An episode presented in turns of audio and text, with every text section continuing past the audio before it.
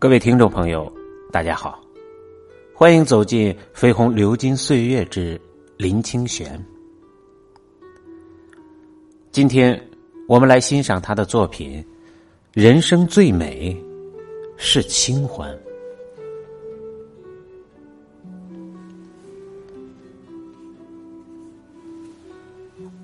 幸福的开关，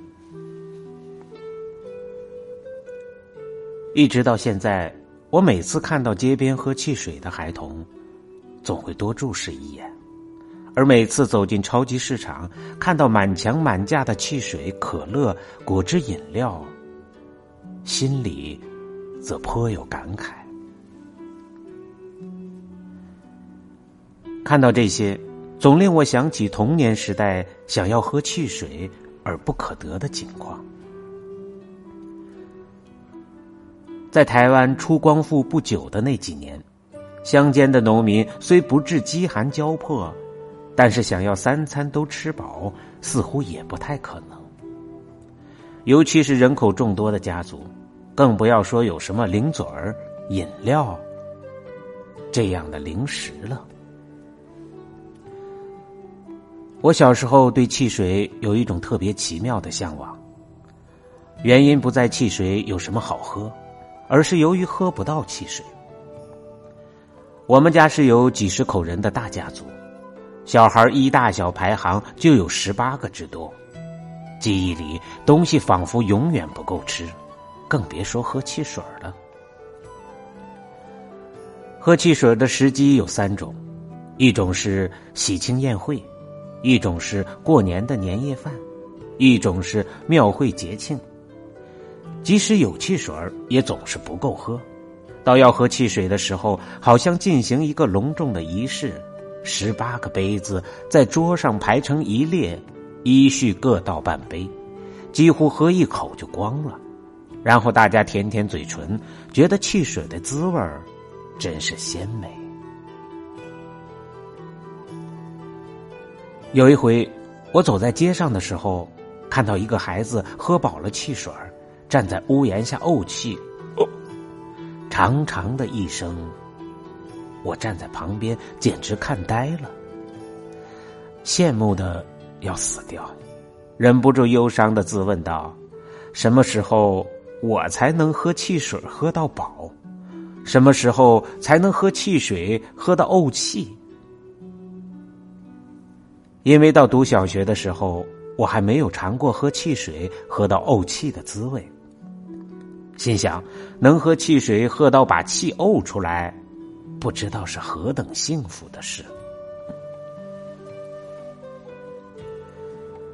当时家里还点油灯，灯油就是煤油，俗称臭油或番仔油。有一次，我的母亲把臭油装在空的汽水瓶里。放置在桌角旁，我趁大人不注意，一个箭步就把汽水瓶拿起来往嘴里灌，当场两眼翻白，口吐白沫，经过医生的急救才活转过来。为了喝汽水而差一点丧命，后来成为家里的笑谈，却并没有阻绝我对汽水的向往。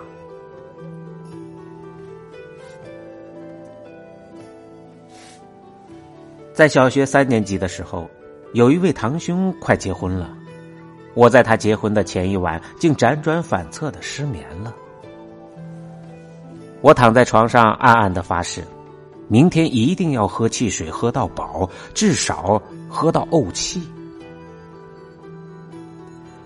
第二天，我一直在庭院前窥探，看汽水送来了没有。到上午九点多。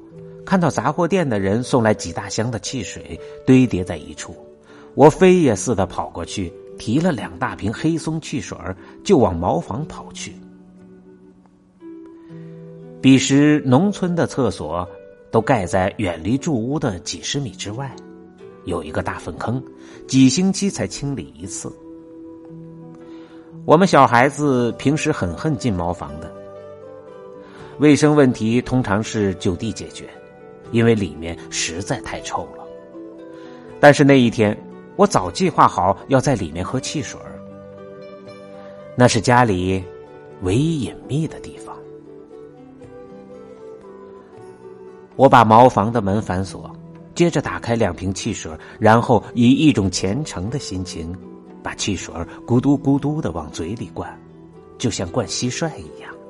一瓶汽水一会儿就喝光了，几乎一刻也不停的，我把第二瓶汽水也灌进了腹中。我的肚子整个胀了起来，我安静的坐在茅房地板上。等待着怄气。慢慢的，肚子有了动静，一股沸然莫之能御的气翻涌出来。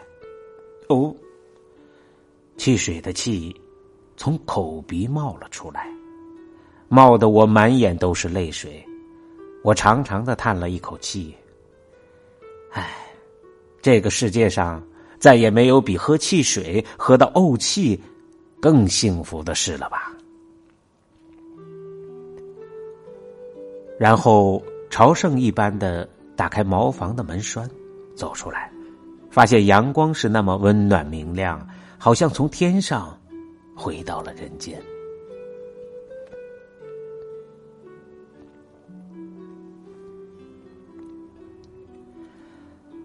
在茅房喝汽水的时候，我忘记了茅房的臭味，忘记了人间的烦恼，觉得自己是世上最幸福的人。一直到今天，我还记得那年叹息的情景。当我重复的说：“这个世界上再也没有比喝汽水喝到怄气更幸福的事了吧？”心里百感交集，眼泪忍不住就要落下来。贫困的岁月里，人也能感受到某些深刻的幸福。像我常记得添一碗热腾腾的米饭，浇一勺猪油，一勺酱油，坐在户定面前仔细的品味猪油拌饭的芳香。那每一粒米都充满了幸福的香气。有时这种幸福不是来自食物。我记得当时我们在镇上住了一位卖酱菜的老人。他每天下午都会推着酱菜摊子在村落间穿梭。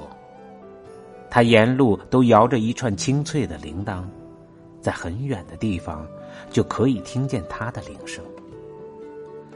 每次他走到我们家的时候，都在夕阳落下之际。我一听见他的铃声跑出来，就看见他浑身都浴在黄昏柔美的霞光中。那个画面，那串铃声，使我感到一种难言的幸福，好像把人心灵深处的美感全唤醒了。有时，幸福来自于自由自在的在田园中徜徉了一个下午；有时，幸福来自看到萝卜田里留下来做种的萝卜，开出一片。宝蓝色的花。有时幸福来自于家里的大狗突然生出一窝颜色都不一样、毛茸茸的小狗。生命的幸福原来不在于人的环境、人的地位、人所能享受的物质，而在于人的心灵如何与生活对应。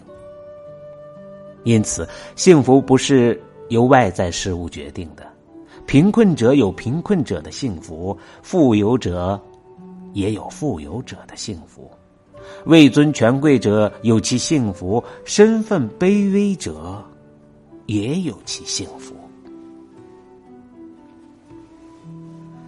在生命里，人人都是有笑有泪；在生活中，人人都有幸福与忧恼，这是人间世界。真实的相貌。从前，我在乡间城市穿梭做报道访问的时候，常能深刻的感受到这一点。坐在夜市喝甩头仔米酒配猪头肉的人民，他感受到的幸福，往往不逊于坐在大饭店里喝 XO 的富豪。蹲在寺庙门口喝一斤二十元粗茶的农夫。他得到的快乐也不逊于喝冠军茶的人。围在甘蔗园吆五喝六、输赢只有几百元的百姓，他得到的刺激绝对不输于在梭哈台上输赢几百万的豪华赌徒。这个世界原来就是相对的，而不是绝对的，因此幸福也是相对的，不是绝对的。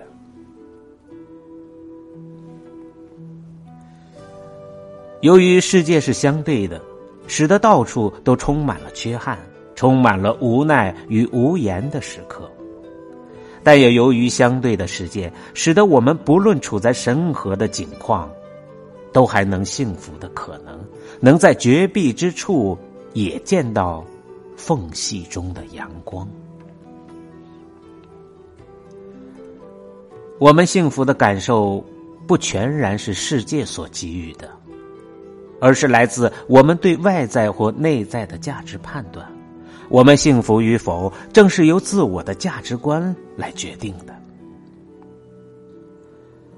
如果我们没有预设的价值观呢？如果我们可以随环境调整自己的价值判断，这样呢？就像一个不知道金钱物质为何物的赤子。他得到一千元的玩具与十元的玩具，都能感受到一样的幸福。这是他没有预设的价值观，能以直观来面对世界，世界也因此以幸福来面对他。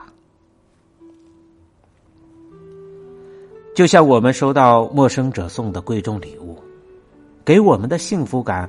还不如知心朋友寄来的一张卡片。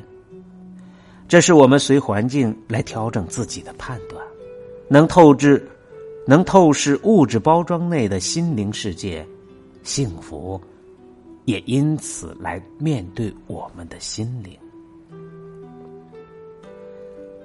所以，幸福的开关有两个，一个是直观，一个是心灵的品味。这两者不是来自远方，而是由生活的体会得到的。什么是直观呢？有缘律师问大珠慧海禅师：“和尚修道还用功否？”大珠说：“用功。如何用功？饿来吃饭，困来眠。一切人。”总如同施用功否？不同，何故不同？他吃饭时不肯吃饭，百种虚索；睡觉时不肯睡，千般计较，所以不同也。好好的吃饭，好好的睡觉，就是最大的幸福，最深远的修行。这是多么伟大的直观！在禅师的语录里，有许多这样的直观，都是在教导启示我们找到幸福的开关。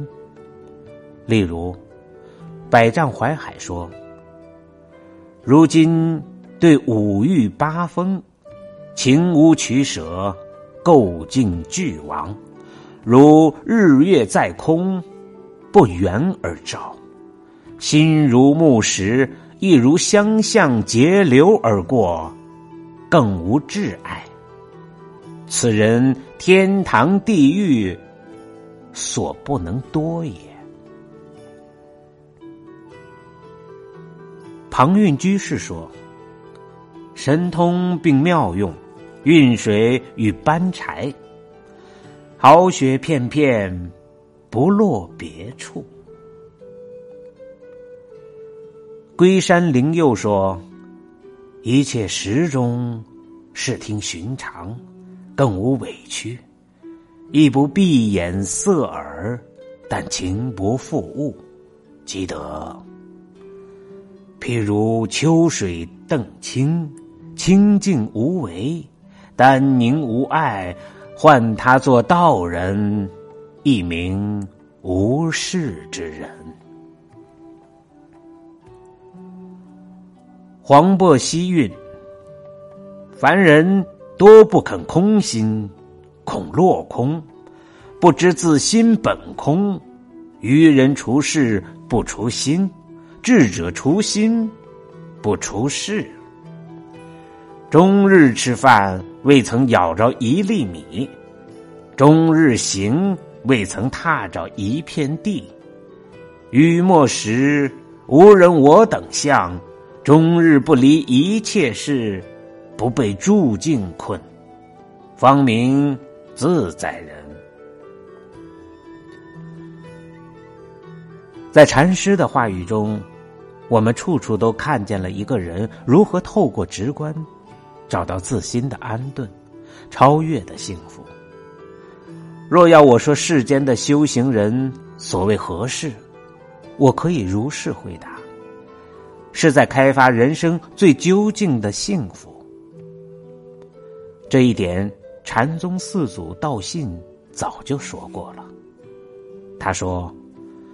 快乐无忧，故名为佛。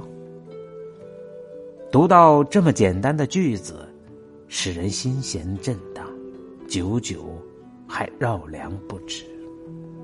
这不是人间最大的幸福吗？只是在生命的起落之间，要人永远保有快乐无忧的心境，是何其不易。那是远远超过了凡尘的青山与西河的胸怀，因此另一个开关就显得更平易了，就是心灵的品味，仔细的体会生活环节的真意。现代诗人周梦蝶，他吃饭很慢很慢，有时吃一顿饭要两个多小时。有一次我问他。你吃饭为什么那么慢呢？说：“如果我不这样吃，怎么知道这一粒米与下一粒米的滋味有什么不同呢？”我从前不知道他何以能写出那样清新空灵、细致无比的诗歌。听到这个回答时，我完全懂了，那是来自心灵细腻的品味，有如百千明镜见相，光影相照，使我们看见了幸福，原是生活中的花草。粗心的人见花而过，细心的人怜香惜玉罢了。这正是黄龙慧南说的。高高山上云，自卷自舒，何意？何亲？何属？深深见底水，欲取欲直，无彼无此。众生日用如云水，云水如然人不耳。若得尔，三界轮回何处起？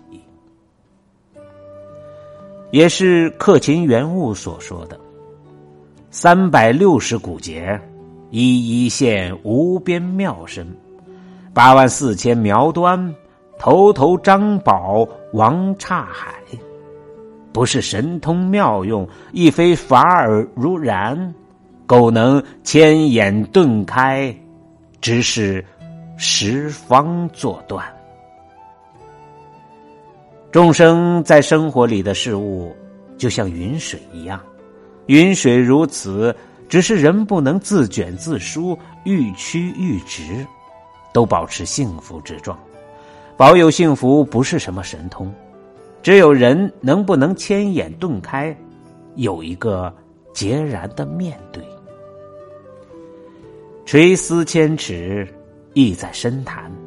我们若想得到。心灵真实的归依处，使幸福有如电灯开关，随时打开，就非时时把品味的丝线放到千尺以上不可。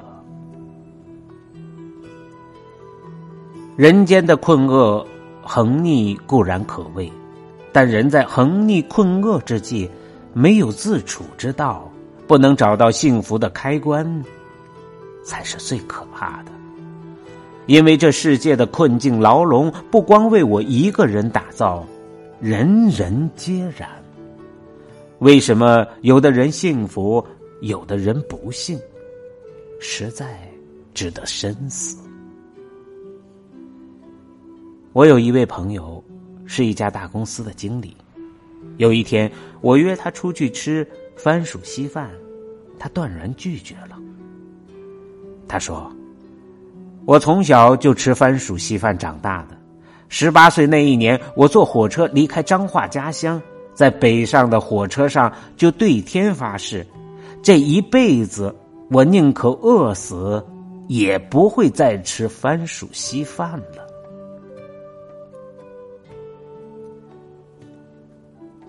我听了，正在当地。就这样，他二十年没有吃过一口番薯。也许是这样决绝的志气与誓愿，使他步步高升，成为许多人心羡的成功者。不过，他的回答真是令我惊心，因为在贫困岁月抚养我们成长的番薯，是无罪的呀。当天夜里，我独自去吃番薯稀饭，觉得这被视为卑贱象征的地瓜，仍然滋滋有味。我也是吃番薯稀饭长大的，但不管何时何地吃它，总觉得很好，充满了感恩与幸福。走出小店，仰望夜空的明星。我听到自己步行在暗巷中清晰而渺远的足音，仿佛是自己走在空谷之中。我知道，我们走过的每一步不一定是完美的，但每一步都有值得深思的意义。只是，空谷足音，谁愿意驻足聆听呢？